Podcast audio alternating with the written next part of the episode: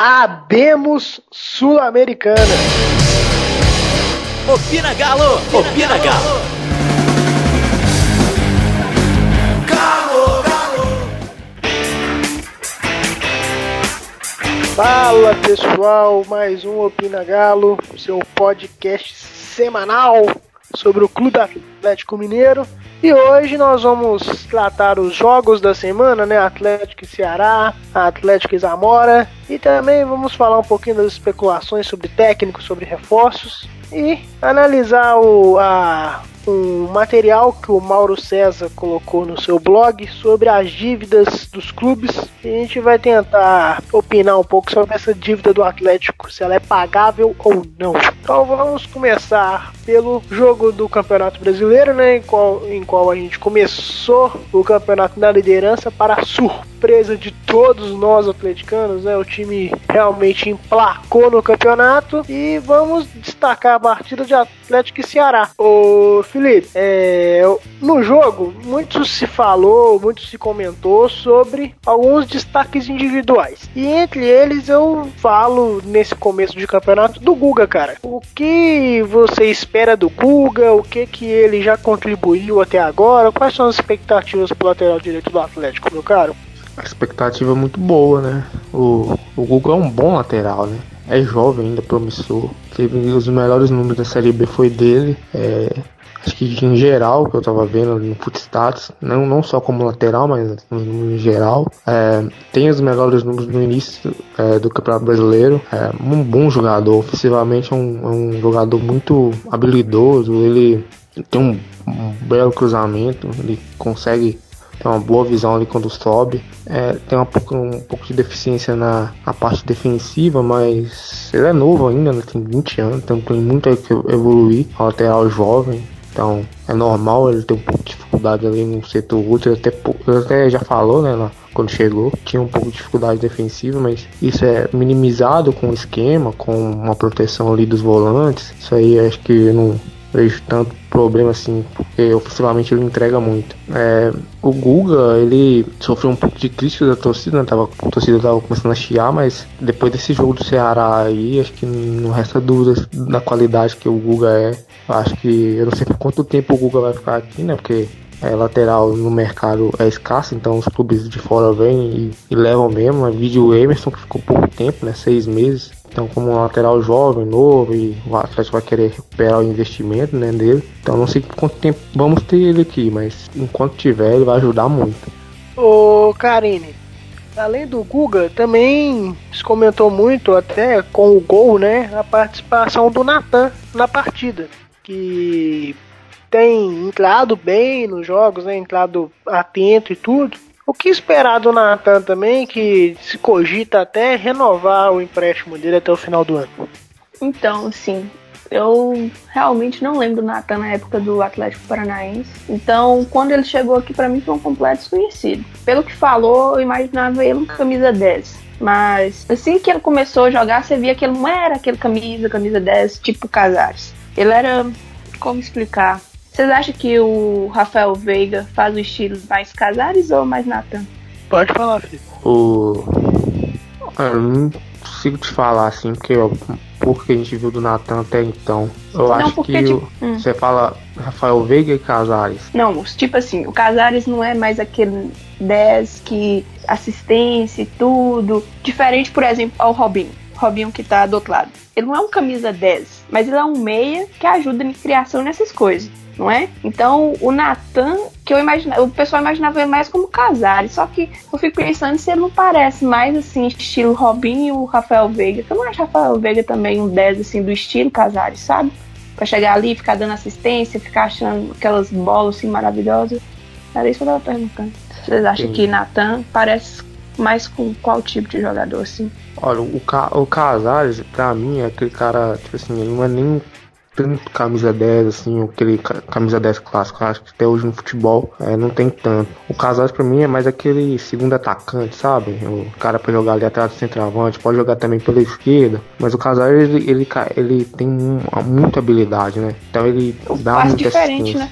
É, ele tem muita habilidade. Diferente do Natan. Natan não tem tanta habilidade assim que o Casares, mas é um cara bom para jogar ali circulando, porque ele cadencia muito o jogo. Né? A bola chega no pé, ele sabe o que fazer. É, o Veiga, o Veiga no Atlético Paranaense acelerava mais o jogo também, né? Então acho que são três jogadores aí de três características diferentes, ao meu ver, né? Então o Natan aproximaria mais do que o Robinho faz no Cruzeiro. É, talvez. Hum, não, eu acho que não. Eu acho que o Natan, ele se encaixa mais no perfil de terceiro homem no meio. Vamos pegar o exemplo desse atual modelo do Atlético, 4-1-4-1. É, dentro desse contexto, muito se utiliza o Luan como meia central ao lado do Elias. Na minha opinião, o Natan rende mais do que o Luan naquela posição. Entendeu? Aquele cara que circula a bola, como o Felipe falou. Então, para mim, ele não chega a ser o armador, mas também não chega a ser aquele é, aquele volante. Ele fica entre é, essa, esses dois, essas duas funções. Ou seja, ele organiza o time. E se, é, como é parecido com o Elias, só que o Elias é um cara que infiltra, ele é um cara que passa. Acho que seria essa a diferença dos dois que eu tava pensando para explicar o que, que você espera do Natan, você tinha que pelo menos entender qual seria a, a, posição dele, assim, né? A característica dele. Tirando Elias, qual outro jogador brasileiro que aproxima dele, assim, em termos de característica? Entendeu o que eu quis dizer? Uhum, entendi. É, mas assim, em termos da participação dele no jogo e em diante, o que, que você espera dele, o Karine? Eu gostei dele no jogo contra o Ceará. Ele, enquanto teve perna, né? Ele até falou na entrevista que o Rodrigo pegou e falou com ele para pisar mais na área, não ficar tanto voltando para tentar criar a jogada de trás, como que o Casares fazia na época do Largue, que ele ia buscar a bola lá entre os volantes para poder levar. E que na hora que ele pisou na área, ele pegou e conseguiu fazer um gol. Não acho eu, até concordo, assim, em prorrogar o empréstimo dele até o final do ano, sabe? Porque se você for parar pra pensar, vocês acham que o Galo vai conseguir trazer um outro meio, assim, que acrescente? Eu realmente não acredito muito nisso, não. Ainda mais se o Casares ficar. Eu realmente não acho que eles vão trazer outro meio. E se ficar só com Casares e Vinícius, custa nada, né? Natan já ficou aí esse tempo todo e ele também mostrou qualidade na época do Levi quando ele atuou de segundo volante. Não acho que ele é um 10 ali, um clássico para ficar no meio, centralizado e ficar o tempo todo distribuindo o jogo. E também não acho que ele rende muito pelos lados. Teve uma época que o Largue colocou ele pelos lados. Também acho que não rende. Foi que nem você falou. Acho que ele ali fazendo a função que o Luan tá fazendo junto com o Elias, poderia acrescentar assim, mais em qualidade, ter um chute bom, ele deu alguns chutes bacanas no jogo e acho que é isso. Né? É, entrando nesse mérito aí do, do trabalho do Atlético, ô Felipe, eu queria que você me destacasse, cara, o qual que é o mérito do Rodrigo Santana, cara, nesse trabalho até o momento? Ah, muito, né? É, ele pegou basicamente nada, né? Do trabalho anterior. É, conseguiu dar uma cara pro time em pouco tempo, praticamente aquela semana do clássico, ele deu uma cara, conseguiu complicar o jogo para um time melhor, que era o do, rival na época. É, nessas três rodadas do Brasileirão, a gente viu um time com um certo padrão, né? Apesar dos jogos, alguns jogos não serem bons tecnicamente, mas o time teve um padrão de comportamento. Pra mim, eu vi nos três jogos o time mesmo padrão. É, lógico que ainda falta muito ainda para melhorar, acho que o Atlético está longe de um ideal. O Rodrigo Santana é um cara que você vê que trabalha, né? Um cara que estuda os times, é adepto do estudo, é um método de treinamento diferente, ele é um cara que não tá antenado futebol moderno. É, acho que tem muito mérito dele nesses jogos do Atlético, né? Um treinador promissor, né? Como todo mundo fala. É, e as entrevistas deles, dele mostra isso, né? Você consegue entender o que foi o jogo, né? Nele falando. Ele não enrola muito para falar, igual alguns técnicos, né? É, ele, de maneira simples, ele explica o jogo, você entende entende perfeitamente. Se ele vai ficar ou não, aí já é outro assunto, outra história. Eu, ao meu ver, eu acho que ainda não. Acho que o Atlético, nesse momento, precisa de um cara é, mais cascudo, assim. Não digo né, boleirão, os cascos boleirão, estilo Abel, mas um cara mais grande ali no vestiário, né? Pra, pra comandar um cara mais experiente, com um trabalho mais, mais consolidado. É, mas ele, se ficar na comissão técnica, é um grande ganho para o Atlético, um baita profissional. É, você entrou no mérito aí de ele também você entra no mérito a questão do, do Atlético necessitar de, de, um, de um técnico com mais bagagem. Eu concordo e eu queria, Karine, que você né, sua opinião sobre a entrevista que o próprio Rodrigo Santana deu, falando sobre isso, né? Eu achei bem legal a postura dele, um cara que aparentemente está bem ciente do, do, das suas deficiências e suas qualidades, né? Se eu não me engano, ele deu duas entrevistas nesse sentido, né? Uma pro Henrique André, do Hoje em Dia, e a outra foi depois do jogo contra o Ceará, se eu não me engano. Nas duas, ele abordou com palavras diferentes, mas falando assim, que ele reconhece que não é o momento dele, que vai chegar a hora, que apesar dele já ter oito anos como treinador, ele sente que o Atlético precisa hoje de um técnico mais pronto. Que como é que ele chegar num vestiário e cobrar, por exemplo, de jogadores lá que foram campeões mundiais, Libertadores, Copa do Brasil, brasileiro, e ele, pelo que eu entendi, ele se sentia assim, eu ganhei o quê e o que, que eu vou falar para esses caras? Como é que eu vou conseguir cobrar dele? Então, foi assim, entrevistas de muita humildade, né? E eu concordo em, em, assim, eu concordo com ele. Eu acho que não é o momento dele assumir o Atlético. Acho que ele deveria sim ficar numa comissão assim fixa com quem quer que seja que vai vir. Não acho que ele deve voltar para a base. Gostei do que ele vem apresentando, não é muito, mas você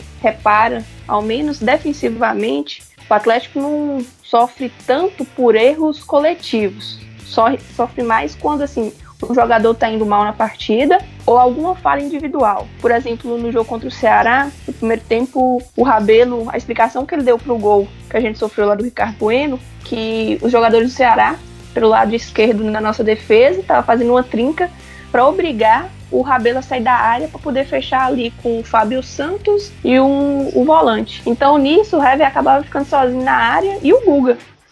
E esse ficava em desvantagem, que ele percebeu isso, corrigiu no intervalo e realmente, depois do intervalo, o Rabelo cresceu e foi, acho que, o, entre os três melhores da partida. Então, assim, eu gostei muito da postura do, do Santana, parece que ele está bem consciente do, das dificuldades que ele teria né, das deficiências dele hoje de nessa questão do trato com o jogador, coisa que ao menos nas entrevistas você não conseguia perceber isso no largue, sabe? Sabe? Assumir assim, ó, eu não tô pronto para isso, assim. Então, gostei da postura dele e concordo com ela. É, e aproveitando isso aí, é, para se trazer um técnico, você precisa do diretor de futebol. E até o momento, né, muitos se noticiam que o Rui Costa tá trabalhando e tudo. E Felipe, o que, que, você acha até agora do trabalho dele, cara? Não, não se concretizou nada ainda, mas muitos nomes, principalmente técnicos, for, foram ventilados desde a sua chegada e tudo. Isso é um bom sinal, na minha opinião, né? É... O que que você tem a dizer sobre o Rui Costa, cara? Ah, não dá pra avaliar o trabalho do Rui Costa, né? Tem pouco menos de um mês ainda, um mês, não sei, não dá para avaliar. É, internamente a gente não tem conhecimento de, do trabalho dele, né, porque a gente não acompanha. Se a gente acompanhasse internamente, né, e se algumas coisas mudou, a gente podia falar, mas a gente não acompanha, então não dá para falar. É, ele, o bom que eu tô achando é que ele tá indo numa linha, né, ele não tá querendo a mesmice, parece, né. Ele, ele quer uma linha de técnico, ele foi atrás do Rogério Cine, do Thiago Nunes, agora parece que é é, o Osório, né? Tentar uma linha de técnicos que, que, que vão dar um Atlético é, um, algum, algum, algo a longo prazo, né? Não quer um cara para seis meses, igual tem sido nos últimos anos. É, não dá muito para falar assim, se o Rio Costa tá bem ou não, porque ainda não abriu a janela de contratações, ainda não contratou. É, internamente a gente não sabe muito, né? O que, que acontece lá, então não dá para falar muito do trabalho dele não, nem para bem nem para mal. É, e dentro dessas especulações, você falou aí que a última foi o Juan Carlos Osório, né, o ex-técnico da seleção do México e agora e São Paulo também, e que aparentemente o Atlético enviou até o André Cury para fazer a mediação da negociação. É, o Carine, você acha que ele é uma, uma, uma solução para o Atlético a longo prazo? O que, que você tem a dizer sobre o Osório?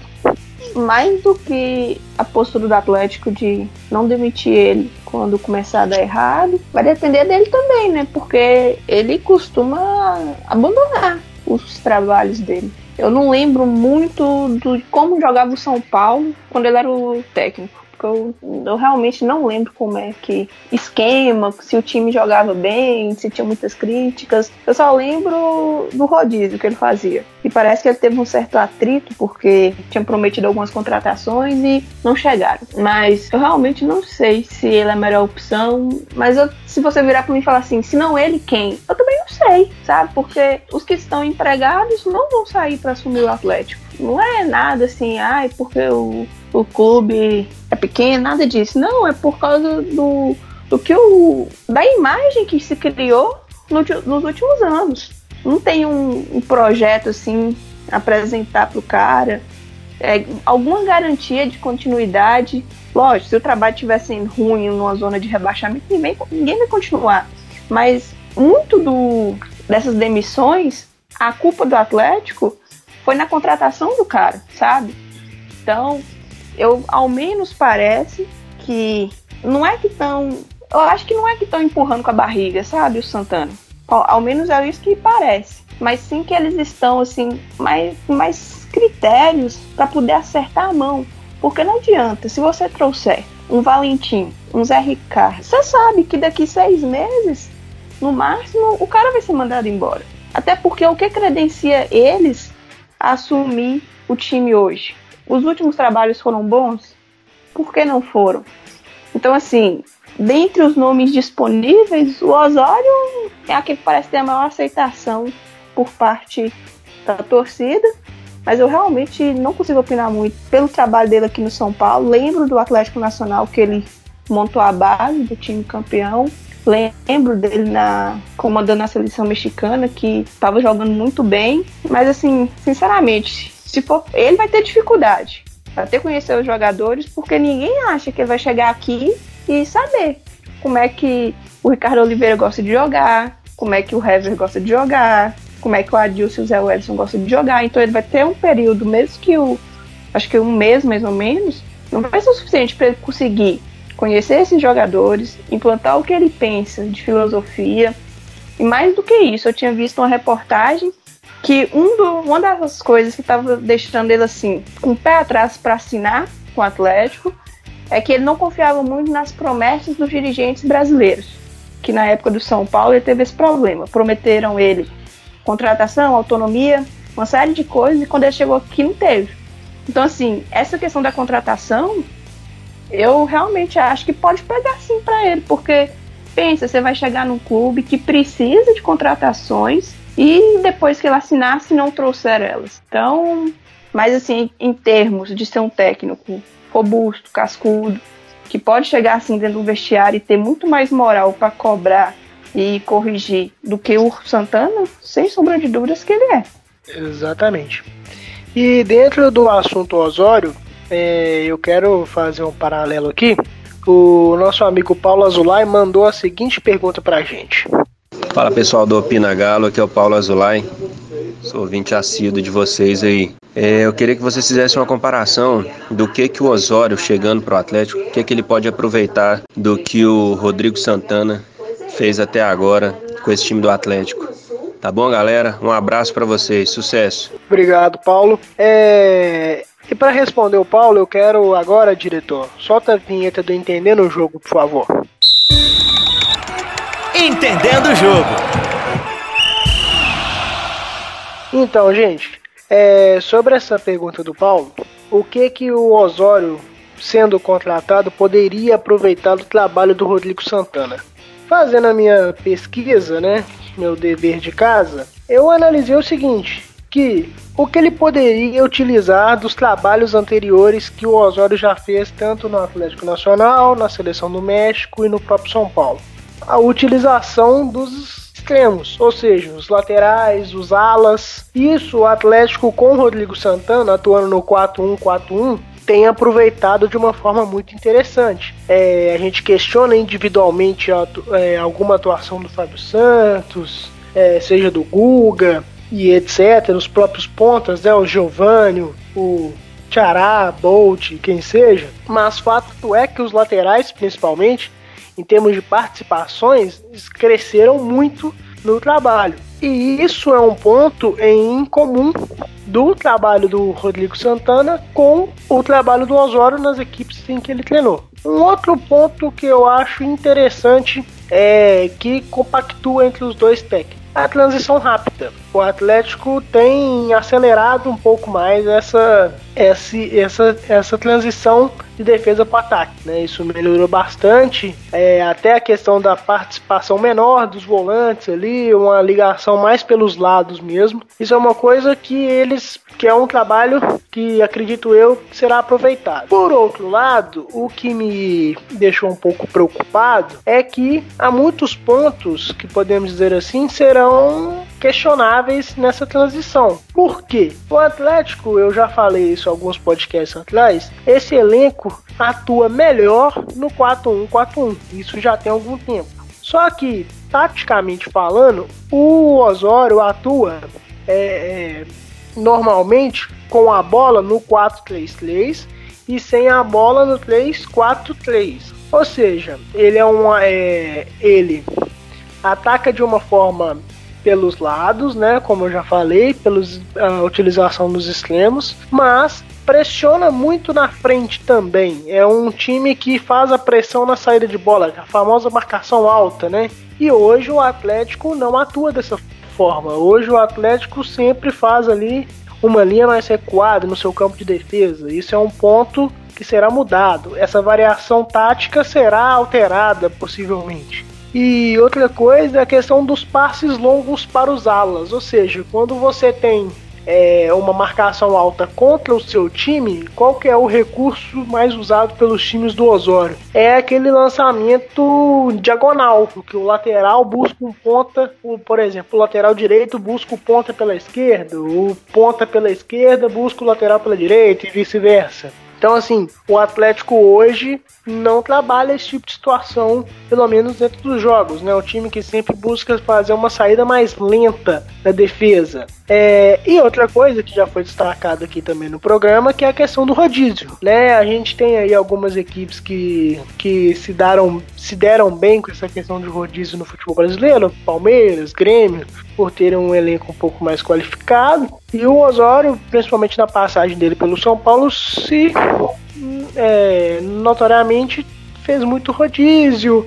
Teve muitas também, podemos dizer assim, invenções, né? Lateral como ponta, esse tipo de bizarrice. Então, assim, talvez isso é, até seja uma coisa bem questionável dos trabalhos dele, mas acredito eu que unindo essa questão da, da utilização do, dos lados, né? Que é uma coisa que o Atlético precisa trabalhar cada vez mais, porque trabalhar pelo centro do campo está muito difícil hoje no futebol. Então, quanto melhor você aproveitar as alas, mais rápido chegará ao gol. E a questão da transição rápida, né? Você saber ali diminuir o tempo do defesa do ataque, é pontos a destacar dos dois trabalhos. Mas essas mudanças táticas e principalmente da postura do time será necessário revisar caso ele mantenha essa ideologia de jogo e tudo. Esse foi o Entendendo o Jogo de hoje, respondendo essa questão do Paulo Azulay.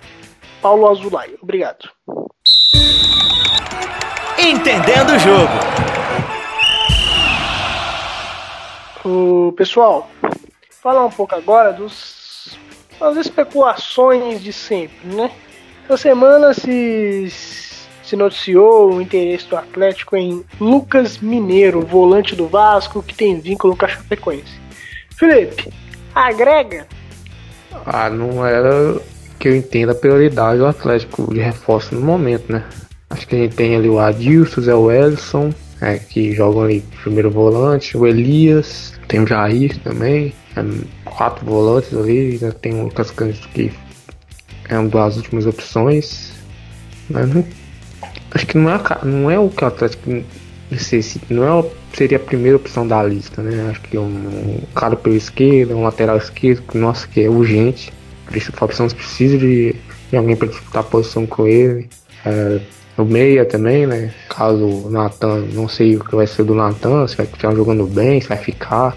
Mas dependendo disso, precisa de um meia, porque não dá pra confiar no Casares. Eu acho que o Vina não tem qualidade para jogar no Atlético, isso aí minha opinião, independente de que que ele tem jogado, acho que não tem nível para vestir camisa de um time grande. É, acho que até na zaga também, porque o Léo Silva já mostrou que é difícil ter ele em jogos grandes, né? E o Atlético vai ter uma, uma até o final da temporada vários jogos grandes, já, essa semana já vai ter vários. É difícil contar o Léo Silva tá, é difícil contar com ele. Na final do Mineiro mostrou claro que é um cara que já passou, né? É ídolo, tá na história, mas já deu. Então acho que o Atlético precisa também olhar para um zagueiro. É, volante seria a última opção de contratação.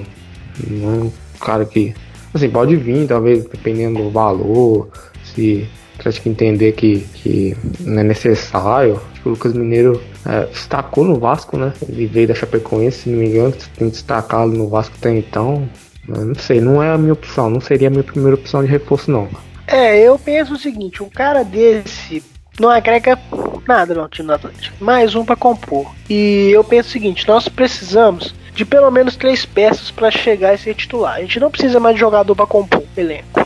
Os titulares que estão ali podem ser muito as reservas de luxo do time. Por exemplo, você citou a questão do lateral esquerdo, ótimo, mas nós precisamos exatamente de um ponta esquerdo, de um atacante de lado, que seja a denominação que quiser dar. Então, assim, a gente precisa desse segundo atacante que se aproxima mais do Ricardo Oliveira, que, que faça gols e, e contribua com assistência. Nós precisamos de um cara no meio, igual como eu falei, a questão do Luan, Natan, próprio Tchará.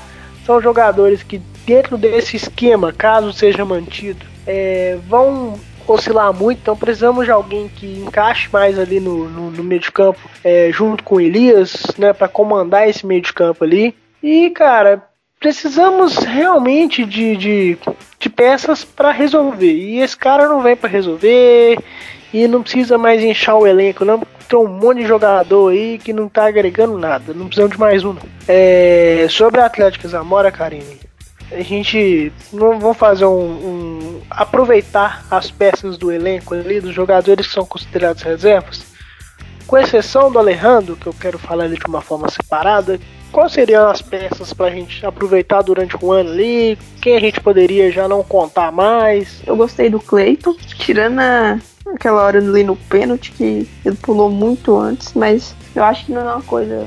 Talvez assim, nervosismo, Acho que é o primeiro jogo assim internacional dele, no Libertadores, mesmo não valendo assim quase nada, porque valia a vaga na Sul-Americana. Pode contar um pouco, mas ele foi bem seguro assim em algumas bolas. Teve aquela defesa primeiro tempo, bem bonita, e bolas assim normais, você via que ele pegava com facilidade que não sei, gostei do Clayton, gostei do Jair no meio. O Nathan também, acho que não foi tão bem como foi contra o Ceará, mas foi bem. Agora, o Bolt que, junto com, assim, com a Adilson, destoou pra mim. A Adilson, eu não sei explicar o que acontece com a Adilson, não. Antes, no final do contrato, tava comendo a bola. Naquela época que o Largue, que tava ele e Blanco fazendo a dupla, a Adilson tava jogando muita bola, muita bola mesmo. Mas esse ano parece que ele anda com 2 kg de chumbo em cada perna, assim, o cara demora um ano para conseguir mover, parece lento, pesado. Eu realmente não gostei do Adilson. Na verdade, acho que não teve nenhum jogo depois que ele renovou o contrato que eu gostei. E o Bolt começou bem, só que vamos lembrar que ele estava jogando no Campeonato Mineiro. Tudo bem que ele estava jogando na equipe que era a reserva, mas talvez a gente avaliou, eu no caso, né, avaliei ele rápido demais. Eu achei que ele poderia agregar. Não, não achei que ele chegaria para ser titular, nem nada, não. Mas eu realmente, a, depois que ele voltou de lesão, os jogos dele foram muito ruins. Não foram pouco, não, foram muito ruins. Então, assim, ele e o Adilson, para mim, foram destaques assim, mais negativos, mas não algo assim que não vai ser mais utilizado. E o Jair, juntamente com o Cleiton, além do Alejandro, foram os que mais me chamaram a atenção. Natan me chamou a atenção também. Acho que só eles quatro mesmo. É, e entrando aí no assunto Alejandro, ô Felipe, tá pedindo passagem, cara? Ah, tá, né? O Alejandro entrou nos Jogos do Campeonato Mineiro, fez gol. É, entrou ontem, fez gol. É, tá pedindo passagem, sim. É de, é de começar a pensar no Alejandro aí. É, ter mais minutos no, no time no Campeonato Brasileiro, né? O Ricardo Oliveira passa muito tempo sem fazer gol, né? Ele faz um gol aqui, fica 4, 5 jogos sem fazer, né? Apesar de ainda ter bons números, mas ainda fica muito tempo sem fazer gol. O Alejandro tá com estrela, né? Tá com faro de gol, então tem que aproveitar isso aí, colocar, dar mais minutos pro, pro garoto. Acho que é, apesar de ainda ter muita deficiência ainda, mas é jovem, pode evoluir. Quero ver o Leandro com, com no time principal, assim. Mas jogou mais no time reserva, no principal jogou pouco. Mas tá pedindo passagem sim, cara. Tem que colocar. É da casa, né? Então tem que estar tá no time é. aí no, contra o Palmeiras. É, e consequência dessa vitória do Atlético na Venezuela foi a classificação para a Sul-Americana. É, aproveitando aí, Felipe, você que muitas vezes destacou essa competição, cara, o que esperar agora do Atlético na Sul-Americana? Cara, o que eu espero é o que o Atlético dê uma importância para a Sul-Americana. O que eu acho que vai acontecer é difícil, porque os jogos da Sul-Americana, na segunda fase, tá entre jogos difíceis no Campeonato Brasileiro, Copa do Brasil. Não sei se é, daqui a pouco eu vou pegar a tabela aqui e vou passar. Difícil, eu não sei o que, o Atlético vai fazer. Se vai mesclar um time na Sul-Americana, depende muito do adversário também, né? Pra quem a gente vai cair, pode pegar um time mais fraco, ou pode pegar Corinthians, Fluminense, não depende do sorteio. É, vamos ver, eu, eu acho que eu não sei o que o Atlético vai fazer. Agora o que eu quero é o Atlético dar uma importância para Sul-Americano, que é um torneio que é palpável pra gente ganhar, né? Você vê vídeo Fluminense ano passado com um elenco limitadíssimo, lutando para não cair no brasileiro, chegou longe. É, o Bahia chegou longe, o Atlético Paranaense foi campeão, então é um torneio que, que dá a vaga na, na, na Libertadores, é, a vaga na final da Recopa, né? A Recopa a gente disputa a Recopa, é, disputa um torneio no Japão, além do título que é super válido.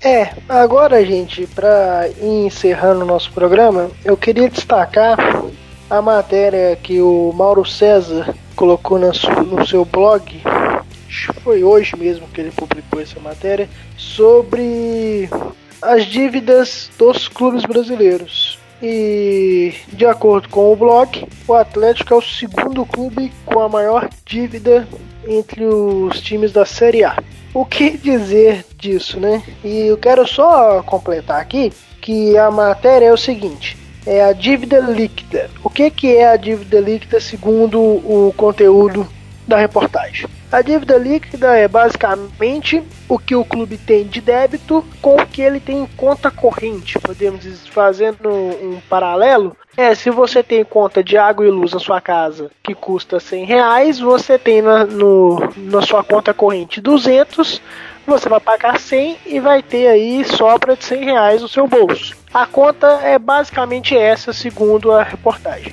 E o valor que é assustador, né, cara? Porque é um valor muito representativo, que é cerca de 583 milhões 509 mil reais. É o valor que o Atlético tem em débito com no geral, porque segundo eles, né, são todas eh, as contas que o clube que o clube deve, seja outras agremiações, seja banco, seja governo, tudo. Então assim, é, fazendo um outro paralelo, né, muito se discute se o Atlético deve ou não vender a outra parte do Shop Diamond, que seria basicamente pelo mesmo valor de que se negociou a outra, né, cerca de 250 milhões e tudo. Para você ter uma ideia, isso é menos da metade do que o clube tem de dívida líquida. É surreal, né, cara? É uma coisa assustadora. O que esperar disso, Karine? Vocês acham que a dívida é pagável? Não, na minha opinião, não. É, eu também acho que não. Com um adendo. É, não é pagável pelo atual modelo de gestão do Atlético. Era isso que eu ia falar. Porque parece que nessa conta aí está incluído os valores do Profut é, e alguns programas de renegociação das dívidas. Então, eu não sei o real valor que o Atlético deve no Profut, mas é uma conta que até então está sob controle, né? Eu acho que todo mês faz o pagamento e tudo. A dívida seria pagável se o Atlético mudasse o estilo de governança, entendeu? Mas se continuar levando as coisas como foi até hoje, não vai pagar nunca. Vai é, duplicar ela e se não tomar cuidado, entendeu? Então, assim, é pra você ficar assustado com o valor. O Atlético é o segundo, só perde pro Botafogo. O Fluminense, que tá assombrado aí junto com o Vasco por dívidas, assim, coisas básicas como água, luz, não consegue às vezes quitar. E estão muito atrás do Atlético. Como o clube vai fazer para para poder resolver isso, a gente sabe que o shopping está incluído, mas não vai ser suficiente. Então, assim, não adianta iludir, achar que essa conta aí não vai interferir em nada, é, em termos assim de time, por exemplo, que não vai interferir em nada no clube, porque daqui a uns tempos, se não mudar a governança do Atlético, não chegar alguém lá e falar assim, não, vamos profissionalizar aqui tudo, vamos fazer um plano que vá além das gestões, que independente de quem entrar para ser o presidente, tenha que seguir ele, não vai adiantar, vai chegar uma hora que o Atlético vai tornar inviável. Aí, né? É, eu queria completar isso aí com o seguinte, que muitos entusiastas, podemos dizer assim, dizem que a solução do Atlético é seu estádio. Eu já falei isso algumas vezes e vou reforçar. Isso é uma maquiagem. Falar que o estádio do Atlético vai solucionar os problemas financeiros do clube. Isso eu acho até um absurdo falar uma coisa dessa. Sabe o que é perigoso? É perigoso o Atlético construir esse estádio. Antes disso, vender o restante do shopping. E pouco tempo assim depois de inaugurado o estádio, ter que dar ele, vender alguma, alguma parte, tudo, para poder cobrir essas dívidas. Eu não, realmente, eu não duvido que hoje a gente está entregando o shopping e futuramente a gente pode estar tá entregando o estádio para poder cobrir dívidas que foram feitas, assim, de uma forma absurda e que ninguém move nada, um plano, nada para poder solucionar. É, porque acaba o seguinte, que nós não podemos cair na ilusão de que o estádio vai ser 100% do Atlético, né? Até eu e a Malu já falamos isso no especial da Arena MRV, porque tem muitas pessoas fortes dentro do Conselho do Atlético interessadas no estádio por N motivos que não é só é, ajudar o clube. Porque todo mundo quer dinheiro, gente. São empresários, pessoas muito inteligentes. Então, assim, é, e outra, o estádio gera custo. Você tem um custo operacional do estádio, você tem um custo de construção do estádio. Por mais que esteja todo desenhado, todo estruturado, no jeito que tá, que aparenta estar o estádio do Atlético, você vai ter que ter que arcar com algumas coisas. E será um custo mensal, semanal sobre o funcionamento do estádio. Então, ao mesmo tempo que vai entrar receita, vai sair dinheiro. Então é bom é, a torcida também não cair nessa ilusão de que o estádio é a solução de tudo. Primeiro nós temos que organizar o clube administrativamente, financeiramente, futebolisticamente, para depois você falar assim, porra, o estádio vai realmente ser um reforço no caixa e tudo. Porque, cara, da forma que tá aí, parece que que é aquela, sabe quando você abre a torneira e sai, deixa pingando lá? Então, vai ser isso. Complicado.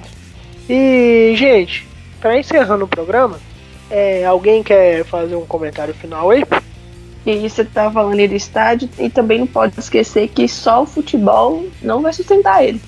Se a Arena do Palmeiras hoje é tão elogiada por ser a mais viável, não é porque o Palmeiras joga lá só não. Eu acho, se eu não me engano, lá no São Paulo é o estádio que mais comporta eventos, tanto que às vezes o Palmeiras tem que jogar no Pacaembu para poder ceder o estádio para outros tipos de eventos.